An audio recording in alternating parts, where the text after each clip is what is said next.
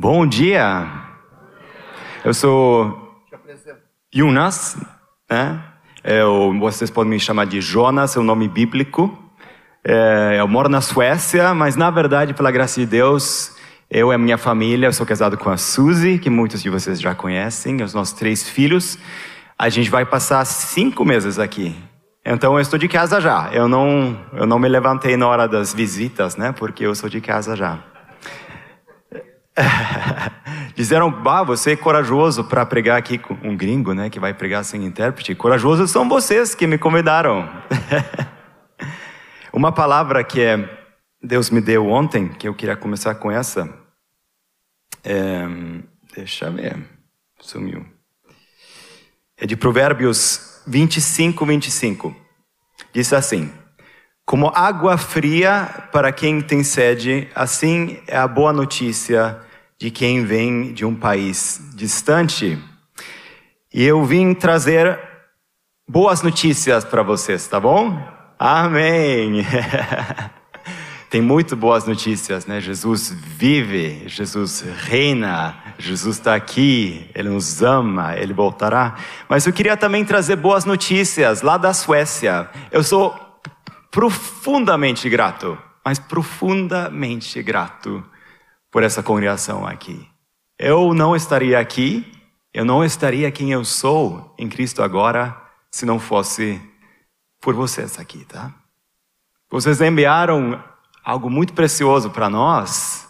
Vocês enviaram irmãos, famílias inteiras. Eu mencionei alguns ontem. Tem risco de mencionar alguns e não mencionar todos, né? Mas eu quero mencionar alguns mesmo assim.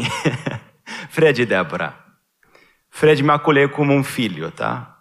Ele é precioso. O que vocês enviaram lá está dando frutos. Glória a Deus por isso. Eu gostaria de mostrar uma imagem aqui, que é algo que Deus está falando comigo e está falando conosco lá, que a gente vê que o mundo está tá ficando ruim, né? A gente ouviu aqui o, o Dari falando de coisas terríveis, né? O mundo vai do ruim para o pior. Parece que está muito escurecendo, e está. Mas sabe onde que está escuro? Está escuro no vale. A gente está aqui no vale, a gente olha para todas as coisas ruins que tem, mas tem luz também, né? Jesus diz que vós sois a luz do mundo. Que coisa boa! Nós somos, vós sois, né? E Jesus também diz que uma cidade que é edificada sobre, uma, sobre um monte não pode ser escondida. Então aqui no vale está escuro, mas quando a gente sobe essa montanha e se coloca lá como luz do mundo, a gente vai descobrir que a gente não é sozinho. Olha aqui. Deus está levantando igreja no mundo inteiro. É obra dele. E é algo que Ele está, pela Sua graça, Ele está nos levando a conhecer outros ministérios. Aqui no Retiro de Pastores, vocês conheceram um pouquinho o, o querido Knut, lá de Oslo. Os últimos anos, Deus nos conectou com eles. A gente vê a, a mesma carga de viver realmente como discípulos, fazer discípulos, viver igreja, ter compromisso sério com o senhorio de Cristo. E Deus tem nos é, conectado com outros irmãos também. A gente vê que o mover aqui. Deus e Deus quer isso aqui, aqui também. Tá? Eu não achei uma, um mapa semelhante do Brasil, mas isso que a gente vê lá quando eu cheguei aqui, eu fiquei com a mesma impressão. A gente estava orando aqui, eu fiquei com a impressão que Deus quer alcançar os bairros, tá? Aqui em Porto Alegre, Deus quer levantar luz em cada bairro. Quando a gente, eu participei num encontro na Zona Sul, eu fiquei com uma impressão aqui, Deus quer levantar igreja, luz em cada bairro aqui. A gente estava aqui num outro oração, eh, encontro de oração, e o Telmo começou a orar por, por, eh, pelo Estado aqui, orando, clamando diante de Deus para alcançar municípios onde não tem expressão de igreja. Deus quer levantar igreja, luz em cada localidade. Então, isso não é algo só para a Europa. Isso é algo que Ele quer fazer nesses últimos dias. Amém? Através de nós, a luz do mundo. Mas para isso acontecer, a gente precisa ser como ser instrumentos que são aptos, né, para fazer isso. Precisa várias coisas, né? Mas uma coisa que eu queria salientar hoje é uma característica que a gente vê muito claramente na pessoa de Jesus Cristo. Jesus era fervoroso em espírito, né? Ele era zeloso. Diz que o zelo pela casa de Deus o consumirá. Ele tinha uma paixão pelas coisas de Deus. E Deus quer que a gente seja assim. Por quê? Ah, sumiu a imagem, mas vocês lembram. Porque Deus tem um propósito com as nossas vidas. E de fazer discípulos de todas as nações só é pelos fervorosos, tá? Precisa de zelo para fazer isso. Eu sei que vocês estão num estudo há alguns meses do que eu entendi do livro de Romanos, certo? Certo, né? A gente também lá em Kunzbach, a gente estudou esse livro dois anos atrás, e nisso aí eu reparti uma palavra semelhante, parecida com essa aqui, que é, foca em Romanos 12, de onde que vem esse versículo que eu li antes. E eu gostaria que a gente lesse todo esse capítulo juntos. Eu leio da versão Nova Almeida atualizada. Portanto, irmãos, pelas misericórdias de Deus, peço que ofereçam o seu corpo como sacrifício vivo, santo e agradável a Deus. Este é o culto racional de vocês. E não vivam conforme os padrões deste mundo, mas deixem que Deus os transforme pela renovação da mente, para que possam experimentar qual é a boa, agradável e perfeita vontade de Deus. Porque pela graça que me foi dada, digo a cada um de vocês que não pense de si mesmo além do que convém. Pelo contrário, pense com moderação, segundo a medida da fé que Deus repartiu a cada um. Porque assim como num só corpo temos muitos membros, mas nem todos os membros têm a mesma função, Assim também nós, embora sejamos muitos, somos um só corpo em Cristo e membros uns dos outros. Temos, porém, diferentes dons, segundo a graça que nos foi dada. Se a profecia, seja segundo a proporção da fé. Se ministério, dediquemo-nos ao ministério. O que ensina, dedique-se ao ensino. O que exorta, faça-o com dedicação. O que contribui, com generosidade o que preside com zelo, quem exerce misericórdia com alegria. O amor seja sem hipocrisia, odeiem o mal, apeguem-se ao bem. Amem uns aos outros com amor fraternal. Quanto à honra, deem sempre preferência aos outros. Quanto ao zelo, não sejam preguiçosos. Sejam fervorosos de espírito, servindo o Senhor. Alegrem-se na esperança, Sejam pacientes na tribulação e perseverem na oração. Ajudem a suprir as necessidades dos santos. Pratiquem a hospitalidade. Abençoem aqueles que perseguem vocês. Abençoem e não amaldiçoem. Alegrem-se com os que se alegram e chorem com os que choram. Tenham o mesmo modo de pensar de uns para com os outros. Em vez de serem orgulhosos, sejam solidários com os humildes. Não sejam sábios aos seus próprios olhos. Não paguem a ninguém mal por mal. Procurem fazer o bem diante de todos. Se possível, no que depender de vocês, vivam em paz com todas as pessoas. Meus amados, não façam justiça com as próprias mãos, mas deem lugar à ira de Deus, pois está escrito: A mim pertence a vingança, eu é que atribuirei, diz o Senhor. Façam o contrário. Se o seu inimigo tiver fome, dele de comer. Se tiver sede, dele de beber. Porque fazendo isso, você amontoará brasas vivas sobre a cabeça dele. Não se deixe vencer pelo mal, mas vença o mal com o bem. Aleluia! Que palavra maravilhosa! Sejam zelosos, irmãos, fervorosos em espírito, sirvam o Senhor. Quando eu reparti essa palavra na Suécia, eu tive que começar por um, de um jeito diferente. Eu tive que começar explicando o que o texto não queria dizer. Eu não sei como que é aqui, mas lá tem algo bem comum que se chama burnout. Tem aqui? Esgotamento nervoso, né? Pessoas escutam uma palavra dessas e se sente sobrecarregado, acusado. Que coisa séria? Como que pode? Então, eu queria começar dizendo que esse texto não diz não ser preguiçoso, não quer dizer que Deus quer que você seja super atarefado, que você seja estressado, topa tudo, vai em todas as coisas, corre de lá e para cá. Não é isso, tá? Ser zeloso significa ser como Cristo, tá? A, a palavra que eu já li, que diz que o zelo da tua casa me consumirá, ser como Cristo. Ser uma pessoa que faz uma coisa só. Tem uma intensidade no coração de Deus e no coração de Jesus, uma diligência, um zelo, que precisa fazer parte da nossa conduta também, da nossa vida. Quando eu pesquisei sobre zelo, eu vi que tem, pelo menos, talvez tenha outros, duas palavras que são traduzidas no sueco e no português também como zelo. O primeiro é, primeiro é zelotes, que é muito parecido, né? que é, é uma paixão, é um amor tão forte, tão intenso, que às vezes é traduzido até como ciúmes ou inveja.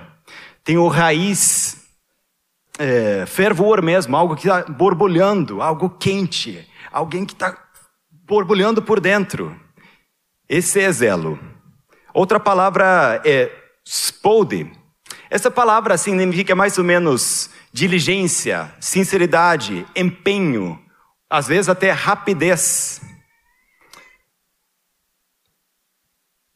E essa segunda palavra que a gente vê em Romanos 12, 11, quando diz: No zelo não sejais semissos, mas sim de fervorosos, daí vem a outra palavra, ou raiz dele. Todas essas características estão em Cristo, e Deus quer que todas elas estejam bem presentes em nós, como filhos, como seguidores de Cristo. Ele quer um povo assim como ele é, zeloso e de boas obras. Vamos abrir alguns versículos onde aparece a palavra zelo, essa espoda. Em Efésios 4:3 diz: fazendo tudo para preservar a unidade do espírito no vínculo da paz. Essa palavra zelo aqui é traduzido como fazendo tudo. Hebreus 4, 11. Portanto, esforcemo-nos por entrar naquele descanso, a fim de que ninguém caia segundo aquele exemplo de desobediência. Aqui a palavra é traduzida como esforço, esforcemo-nos. Em Lucas 1, 39, diz: Naqueles dias Maria se aprontou e foi depressa à região montanhosa, a uma cidade de Judá. Aqui a palavra é traduzida como depressa. Então vemos que esse zelo tem a ver com um, um prontidão, um empenho, uma dedicação. Um bom resumo dessa atitude seria fazer de todo o coração. Vocês que conhecem bem a sua Bíblia sabem que diz em Colossenses 3, 23, que tudo o que fizerem, façam de todo o coração, como para o Senhor e não para as pessoas. Faça de coração, irmãos, amém? Como para o Senhor. Nos estudos que a gente faz sobre criação de filhos, quando a gente vai aprender sobre obediência, vocês devem ter lido também, alguns de vocês, a gente lê que, que a obediência de coração é o que a gente deve ensinar para os nossos filhos. Amém. Que Deus dê graça para nós. Porque é completo o negócio. Escuta aqui, ó. A obediência de coração é uma obediência imediata, né? Não é assim, filho, vem. Vem, filho. Não, vem, filho. Né? A gente chama dez vezes. Quem não escutou isso numa pracinha? Eu escutei muitas vezes. Às vezes a gente escuta em casa. Imediata. Quando é de coração, a gente está pronto para obedecer, né? Outra coisa, a gente estuda que a obediência de coração é completa, né? Não é assim, ah, faço um pouquinho, depois faço outra coisa. O que, que aconteceu? Não fez? Ah, me distraí. Não, isso não é obediência de coração. Obediência de coração, daí a gente faz tudo que nos foi ordenado a fazer, né? Até o fim. A terceira, a gente aprende que a criança deve obedecer com alegria. Não é assim, ah, oh, vou fazer, né? não, sim, vou fazer, né?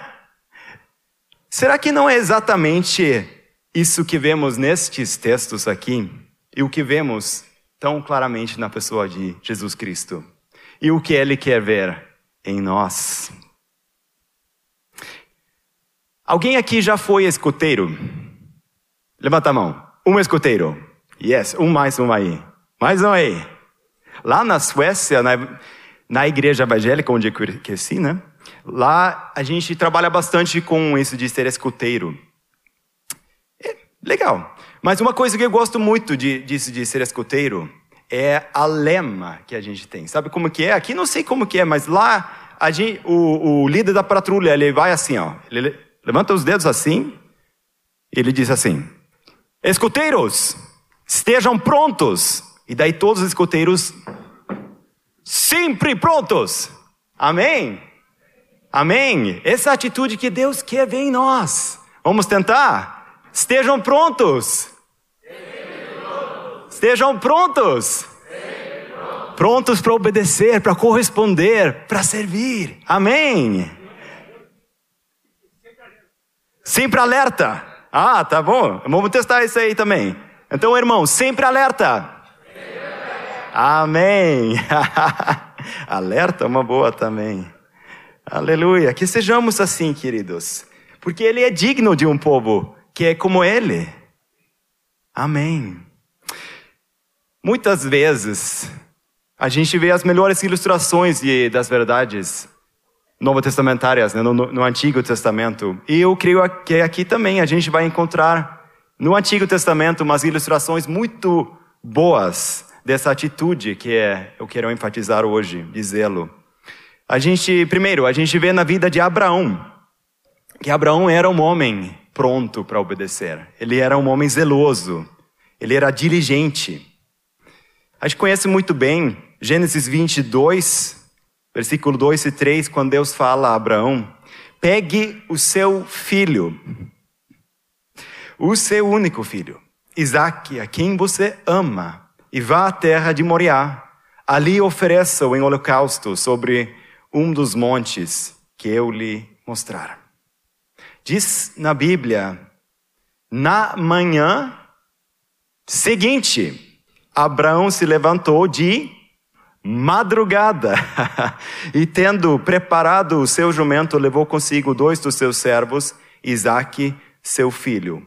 Rachou lenha para o holocausto e foi para o lugar que Deus lhe havia indicado o que Deus falou para Abraão foi extremamente difícil. E eu tenho certeza que Abraão lutou com Deus. Mas Deus venceu rápido, né? Ele se rendeu muito rápido. De madrugada ele já estava pronto para ir, porque ele não podia não obedecer o Senhor, né? Aleluia. Outro exemplo que é do Novo Testamento o pai de, adotivo de Jesus, José. A gente vê essa mesma atitude, porque veio um anjo em sonhos, né? E falou com ele para pegar a família e fugir para o Egito. Mateus 2, 14. Diz assim: Levantando-se José, tomou de noite já, ainda, o menino e sua mãe e partiu para o Egito. Ele se levantou direto, até antes de alvorecer. Ele estava pronto para obedecer. Amém? Ele era um homem zeloso, caprichoso. Que sejamos assim, né? Amém. Um outro exemplo de um, da Bíblia de um homem que tinha zelo pelo Senhor é Davi. Aqui é Deus mesmo falando em Atos 13, 22. Achei Davi, filho de Jessé, Homem segundo o meu coração, que fará toda a minha vontade.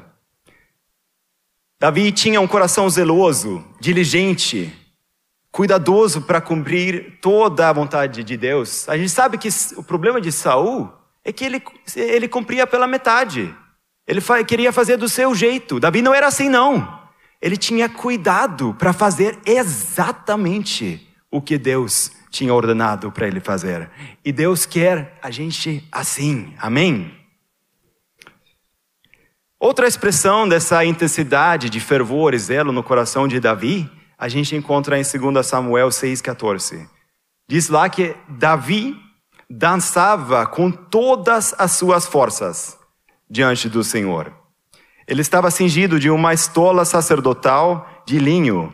Ele dançava de todas as suas forças. Ele não estava nem aí com o que os outros estão pensando, né? A esposa dele, a Milka, né? Ela até desprezou ele. Mas ele não se importava tanto com o que ela estava pensando. Ele se importava com o que Deus estava pensando. Ele queria agradar a Deus. E Deus quer que a gente seja assim. Eu confesso, irmãos, que muitas vezes me preocupei com o que outros iriam pensar de mim. Mas Deus quer que a gente fique livre disso. Amém? Que a gente seja transformados. Que a gente tenha a mente de Cristo para viver diante de Deus e se preocupar só em agradar Ele. Amém? Davi escreveu muitos salmos, né? E um salmo que já foi lido aqui, Salmo 103, no primeiro versículo, Davi escreve assim: Bendiga minha alma o Senhor, e tudo o que há em mim, bendiga o seu santo nome. Não só os meus lábios, mas a minha alma, tudo que há em mim. Deus quer que a gente viva assim, de todo o coração. Quando a gente louva, a gente não fica pensando em outras coisas. Quando a gente descansa, quem não viu isso? Queria descansar, mas não consegue, porque a mente está assim, cheia de preocupações. Deus quer que a gente faça tudo de todo o coração. Falei ontem que é até quando a gente está num churrasco, daí Deus quer que a gente esteja naquele churrasco, de todo o coração, dando atenção aos irmãos que a gente está junto lá, as pessoas, e não com a mente ocupada em outras coisas. Como o querido Knut falou no retiro de pastores, alguns devem ter ouvido é, os, a administração dele. Ele falou que a gente precisa ser one thing persons, pessoas de uma coisa só. Uma coisa eu faço. Amém. Focados de todo o coração. A gente podia passar por muitos outros exemplos, mas vamos só mencionar, eu vou mencionar só, só três aqui. Salomão ele disse em Eclesiastes que a gente deve fazer tudo que a gente faz, a gente deve fazer com força, com força. Caleb, outro homem zeloso, diz que ele perseverou em seguir o Senhor. Números 14, 24. Fala sobre Josué. Diz que ele não deixou de cumprir nenhuma palavra só de tudo o que o Senhor havia ordenado a Moisés. Ele tinha gravado tudo e ele era cuidadoso para cumprir tudo que Deus tinha falado a Moisés. Ele tinha zelo. Vamos ver alguns exemplos quando falta zelo. Não muitos, porque a gente sabe que é ruim, né? Mas tem um exemplo muito interessante em 2 Reis 13, 18, onde o profeta Eliseu, ele vai e fala para o rei, que se chama Joás, que é para pegar as flechas, e ele as pegou. Então disse ao rei de Israel, agora atire contra o chão. E o rei fez isso três vezes e parou. Então o homem de Deus ficou indignado com ele e disse, você deveria ter atirado cinco, seis vezes, e assim venceria os sírios até acabar com eles mas agora vai vencê-los só três vezes. Então, ele obedeceu ou não obedeceu? Ele obedeceu, né? Ele falou: pega as flechas. O que, que ele fez? Pegou as flechas. Agora atire no chão. O que, que ele fez? Atirou no chão. Mas que ele, como ele fez isso? Ele não fez de todo o coração, ele não fez com zelo, ele fez só três vezes. Depois ele se desanimou, queria fazer, tinha coisas mais importantes para fazer do que do ficar batendo com flechas no chão, né? Mas ele tinha uma palavra de Deus, então não era para parar. Amém? Ele deveria ter batido cinco, seis vezes, daí teria uma vitória completa. Mas ele tinha só uma vitória incompleta. Então não vamos nos desanimar, irmãos. Vamos continuar fazendo aquilo que Deus nos fala, com perseverança, com zelo. Que sejamos fervorosos em espírito no serviço ao Senhor. Qual é o posto do zelo? O próprio texto que a gente estava lendo aqui nos fala que no zelo não sejais remissos. Esse remisso é o próprio oposto do zelo. Fala na, na tradução que a gente leu aqui de preguiça, outro sinônimo, o descuido. A Bíblia não tem muito bom a falar a respeito de preguiça, sabiam? Vocês procuraram e acharam alguma coisa boa sobre preguiça na Bíblia? Não, porque não tem, não tem. É, basta ler o livro de Provérbios para ter uma noção do que a Bíblia tem a dizer sobre preguiça. Sabia que Jesus também falou sobre preguiça? Ele falou. Em Mateus 25, quando ele fala a parábola dos servos, né, que foram receberam talentos e tinha um servo que ele enterrou o talento dele. E Jesus e o, e o Senhor lá nessa parábola repreende o servo. Interessante que eu vi muitas interpretações dessa parábola. E algumas vezes fica um ênfase assim, ah, é que o problema dele é que ele não tinha uma visão correta do, da paternidade de Deus, como Deus é, ele achou que Deus é um homem severo. E pode ser, provavelmente ele tinha esse problema também. Mas quando Jesus fala qual era o problema do homem, ele não disse isso. Ele disse que o problema do homem é que ele era mau e que ele era preguiçoso. Ele não era um operoso praticante. Ele não era zeloso. Ele não era de boas obras. Que o Senhor não, não, não encontre a gente assim na sua volta. Amém, amados? Amém. Vamos ouvir e vamos praticar e continuar fazendo isso até que Ele volta. Falando em zelo, vamos voltar um pouquinho ao nosso exemplo em tudo, nosso maior exemplo de zelo, que é Jesus Cristo. Como a gente já mencionou em João 2,17, diz que o zelo da tua casa me consumirá. Jesus era totalmente apaixonado pela casa de Deus, pela vontade de Deus. Ele era totalmente focado, disposto, fervoroso em tudo que ele fazia. Os exemplos disso a gente vê em Filipenses 2, 7 e 8. Diz lá que Jesus se esvaziou, ele deu tudo que ele tinha. No versículo seguinte diz que ele se tornou obediente até a morte, morte de cruz. Ele se rendeu por completo até o fim. Tem um amigo da Índia, quando a gente estava lendo sobre a crucificação de Jesus e quando eles, eles traspassaram o lado dele, diz lá que saiu sangue e água. Então ele falou para mim, interessante, que saiu, Jesus deu todo o seu sangue. Não tinha mais sangue para dar, começou a sair água. A interpretação dele, mas eu creio que realmente ilustrou uma verdade, que Jesus deu tudo. Ele foi obediente até a morte e morte de cruz. Deus quer formar essa mesma atitude em nós. Não obedecer um pouquinho. Ah, basta, eu já fiz meu, minha parte, agora deu.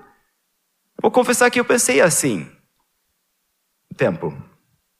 Alguns de vocês sabem que a gente passou por uma situação muito complicada nas gravidezes. Eu tive que ficar em casa, a Suzy tinha que ficar de meio que de repouso, e eu tive que fazer muitas coisas que não é normal, assim, não é comum um homem fazer, cuidar muito de filhos e da casa e tal. Quando ela voltou dessa situação, eu vi que eu fiquei meio assim, agora deu, né? Agora a louça é contigo. Até que veio um profeta de Deus e falou comigo, Jonas, Jesus é assim? Jesus, tu está amando a tua esposa assim como Jesus ama você? Não, não estava fazendo, tinha que me arrepender. Temos que ser como Jesus. A gente, o padrão não é esse aqui. Ah, mas o fulano não está fazendo, a fulano não está fazendo.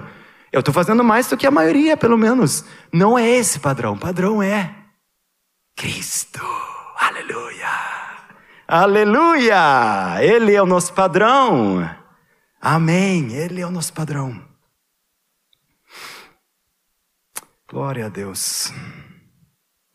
Agora, depois dessa pequeno, pequena introdução, né? Vamos voltar a, ao capítulo 12 de Romanos. Porque eu creio que nesse capítulo vemos vários exemplos dessa atitude que Deus procura em nós. Nesse capítulo a gente pode ver que tem não somente um o que que Deus quer de nós, mas também tem uma maneira de Deus. Deus tem uma maneira. Não é só faça isso, bate três vezes no chão. Não, tem uma maneira. É com zelo, é com fervor, é com empenho, né? Alguns exemplos. Versículos 7 e 8.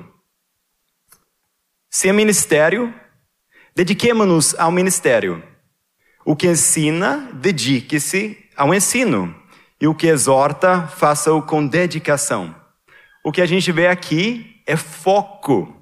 Como eu já mencionei, ser uma pessoa de one thing person. A gente busca a Deus para entender o que Ele quer de nós e daí a gente faz exatamente isso de coração, né? Amém. Isso é foco, isso é zelo. Versículo 8. O que contribui com generosidade. É para contribuir sim, mas tem uma maneira de Deus também, com generosidade. Na minha tradução, na verdade, diz contribuir sem segundas intenções.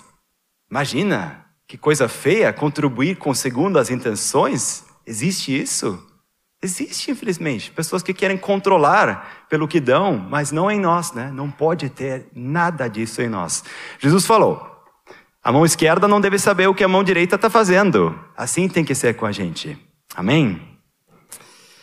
O que preside com zelo. Não é assim, ah, pá, alguém tem que presidir, né? alguém tem que liderar, então vou fazer isso. Não! Essa é a palavra aqui, spolda, empenho, de coração, com dedicação. Quem exerce misericórdia, com alegria. O que é? E a maneira também. Como exercer misericórdia? Com alegria. Versículo interessante aqui, versículo 9. Odeiem o mal. Odeiem o mal.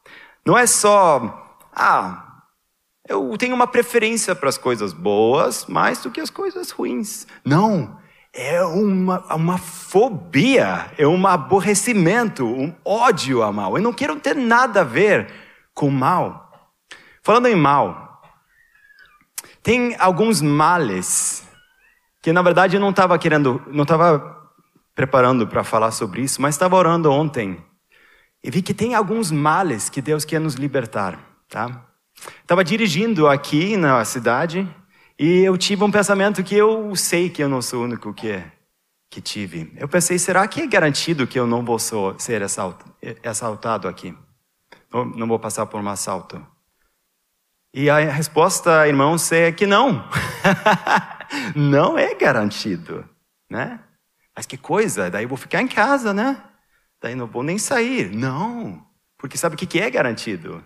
Que Deus está contigo, Deus está comigo, né? E todas as coisas cooperam para o bem daqueles que amam a Deus.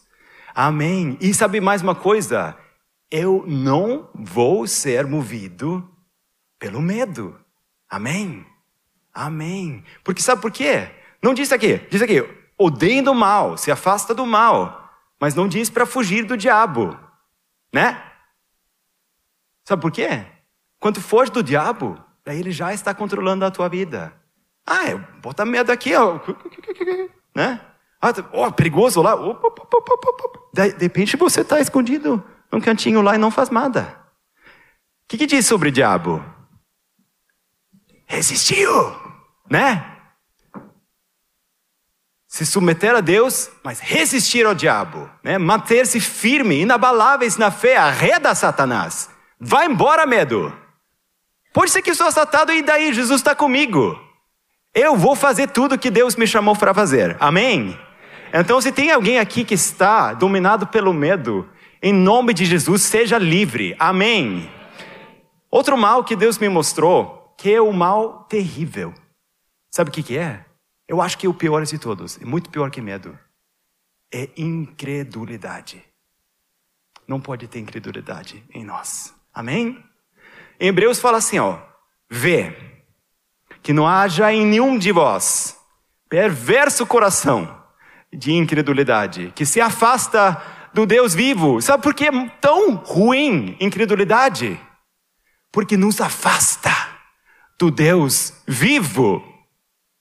Tá? Então, vê que não há em nenhum de vós. Isso fala de comunhão. Isso fala de mim. Eu vou ver aqui. Tem incredulidade aqui? Eu tenho incredulidade no meu irmão. Como que está o meu irmão? Eu preciso verificar, ver que não há de um de vós perverso coração de incredulidade. Vamos nos manter firme. Amém? Nesse aqui a gente não tem outra outro fundamento. Não tem outro chão firme do que a palavra de Deus. Então, se tem alguém aqui que está lutando com dúvidas, será que Deus se importa comigo? Será que Deus é bom? Seja livre em nome de Jesus. Amém. Amém. E se não ficou livre, procura um irmão, não demora, seja pronto. Amém. Medo, incredulidade, males domina as nossas vidas. Deus quer nos libertar disso. Amém. Mesmo versículo. Apeguem-se ao bem. Apegar-se, eu, eu dei uma pesquisada, é mais ou menos se grudar, se colar no que é bom. Eu não vou abrir mão disso aqui por qualquer coisa no mundo. Eu vou me apegar àquilo que é bom. Esse zelo. Versículo 10, um versículo fantástico. Amem uns aos outros com amor fraternal. Eu ganhei uma Bíblia do meu do meu concunhado Jimmy, Bíblia de cinco traduções da, é, do, da Sociedade Bíblica do Brasil, e eu li na tradução brasileira, e eu gostei muito. Lá diz: em amor fraternal, sede afeiçoados ternamente uns aos outros. Amor fraternal aqui é Filadélfia, tá? E esse afeiçoados ternamente é Filostorgos. Filadélfia é amor fraternal mesmo. Mas tem um, um, tipo de amor fraternal que Deus quer, que é isso aqui, que é um amor de afeto, de ternura. Essa palavra expressa um amor que tem no mais íntimo de uma família, de uma mãe com um filho, de um filho com um pai. Esse tipo de amor que Deus quer ter entre nós. Amém? Amém. Não é assim. É, tá assim, é ternura, é afeto. Mais alguns exemplos. Versículo 11. Quanto à honra, deem sempre preferência aos outros. Na minha versão diz que é para exceder em dar preferência aos outros. Quer dizer, seja o melhor. Que seja o melhor em alguma coisa. Né? A gente, eu, eu não sei, mulher, eu não sou mulher, mas eu sei que nós homens gosta de ser o melhor, né? É incrível isso, como tem competição entre guris. Quer ser melhor em alguma coisa? Seja melhor nisso, em dar preferência aos outros, honrar os outros. Amém. Isso é para ser o melhor. É para exceder os outros. Pois o versículo que é o próprio, que eu creio que é tudo que eu estou falando aqui, é, está nesse versículo aqui. Quanto ao zelo, não sejam preguiçosos, sejam fervorosos de espírito servindo ao Senhor. Versículo 12. Alegrem-se na esperança. Hum. Palavras bonitas, né? Sabem que é isso aqui precisa de graça? para fazer isso? Diz na Bíblia que a esperança que se adia faz adoecer o coração. Isso pode acontecer. Tem gente que espera para ganhar um trabalho. Se adia, pode fazer adoecer o coração. Para encontrar alguém para casar, para ter o filho. Mas Deus quer dar graça. Amém? Deus tem graça para vocês, para se alegrar na esperança. E claro, a esperança maior que a gente tem é a volta de Jesus. Aleluia. Glória a Deus. Próximo versículo 13. Pratiquem a hospitalidade. No original, na verdade, não diz somente praticar, diz procura, busca. Busca a ser hospitaleiro. Não é assim, ah, vou, ficar aqui. Melhor lá no canto mesmo, né, que eu falei e ver se alguém me vê ou me pergunta, eu vou aceitar, eu vou ser obediente. Não é assim. Não, diz, procura. Tem oportunidade aqui, como que eu posso ser hospitaleiro? Esse coração que Deus quer.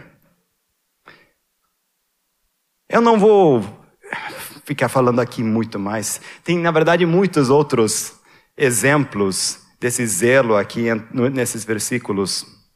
Mais um só. Versículo 18. Se possível, no que depender de vocês, vivam em paz com todas as pessoas. Eu li, li nesse livro que eu ganhei do, do Jimmy, uma tradução que eu achei muito legal, tá? Que é nova tradução na linguagem de hoje. Lá fala assim, ó. Façam tudo o possível para viver em paz com todas as pessoas. Eu vou escutar as minhas possibilidades para viver em paz com vocês. Amém? Tudo que eu posso. Não somente, ah, se for possível, eu viver em paz. Não, eu vou fazer tudo o que for possível para manter essa paz, porque essa paz é preciosíssima. A unidade vale ouro. Aleluia. A gente podia continuar, mas eu não vou fazer isso. Então vemos muitos exemplos desse coração de Deus, dessa atitude, desse fervor com que Deus quer que a gente viva e faça as coisas. Eu não sei de vocês, mas para mim surge a pergunta: mas como que eu vou fazer isso? em 2 Coríntios 2,16 diz: Quem, porém, é capaz de fazer essas coisas? Então, assim, ah, vamos lá, né? Vamos, vamos ser assim. A, a verdade é que nenhum de nós consegue, se não for pelo Espírito de Deus, né? Diz que é, diz que é para ser fervoroso em espírito. É no nosso espírito, através do espírito dele operando em nosso espírito. Essa é a força, esse é que traz zelo. Vocês lembram da sarça no deserto? Moisés viu uma sarça ardente, estava em chamas, mas essa sarça não se consumia. Isso é fogo sobrenatural. Esse é o fogo que Deus tem para nós. No dia de Pentecostes, veio como línguas de fogo sobre cada um dos que estavam naquela sala. Estava realmente em chamas, mas eles não ficaram todos carecas como eu. Não, era um fogo sobrenatural. Eles não foram queimados, eles foram incendiados por esse fogo do Espírito Santo. Então, o favor no Espírito Santo pelo, é pelo Espírito de Deus, mas Ele quer que a gente seja fervorosos em espírito, servindo ao nosso Senhor Jesus. Porque podemos botar de volta aquela imagem. Por causa disso, porque Ele tem uma missão para nós cumprir. Amém? E de fazer discípulos de todas as nações, de todas as cidades, de todos os bairros na Europa, onde a gente mora, e aqui também, em Porto Alegre, no Rio Grande do Sul, no Brasil. Amém. Aleluia. Vamos orar. Oh Deus. Espírito Santo, pedimos que, por favor, complete a tua obra em nós, em formar o caráter de teu filho, de filho Jesus em nós. Sabemos que nós mesmos não somos fervorosos, mas precisamos ser, precisamos uma visitação tua pelo teu Espírito. Nos acendia, Senhor, nos vem com o teu fogo, Aleluia! Pra, temos fogo para te buscar e fogo para te obedecer com perseverança, com empenho de todo o coração, até que tu volta, Jesus. Amém.